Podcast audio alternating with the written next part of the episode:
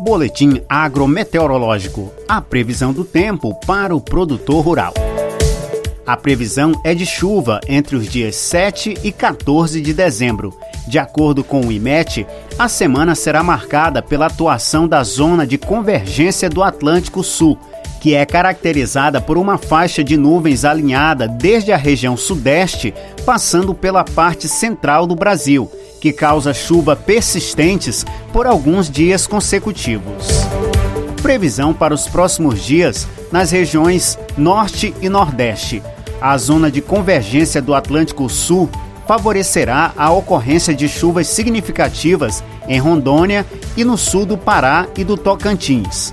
Na região entre os estados do Maranhão, Tocantins, Piauí e Bahia, conhecido como Matopiba, há previsão de pouca chuva, que poderá ser insuficiente para o desenvolvimento dos cultivos de verão desses estados. Previsão para os próximos dias nas regiões Centro-Oeste e Sudeste. As áreas do Mato Grosso, Goiás e Minas Gerais, a zona de convergência do Atlântico Sul também favorecerá acumulados significativos de chuva com previsão de temporais, granizos e rajadas de vento. As chuvas contribuirão com o armazenamento de água no solo e o desenvolvimento dos cultivos de verão. No entanto, no Mato Grosso e no Mato Grosso do Sul, há áreas onde a umidade do solo permanecerá abaixo do ideal. Previsão para os próximos dias na região sul.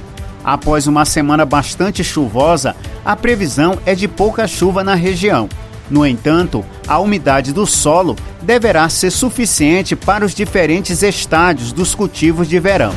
A previsão agrometeorológica são para os dias 7 a 14 de dezembro. As informações do boletim são da Conab e do IMET, órgãos ligados ao Ministério da Agricultura, Pecuária e Abastecimento.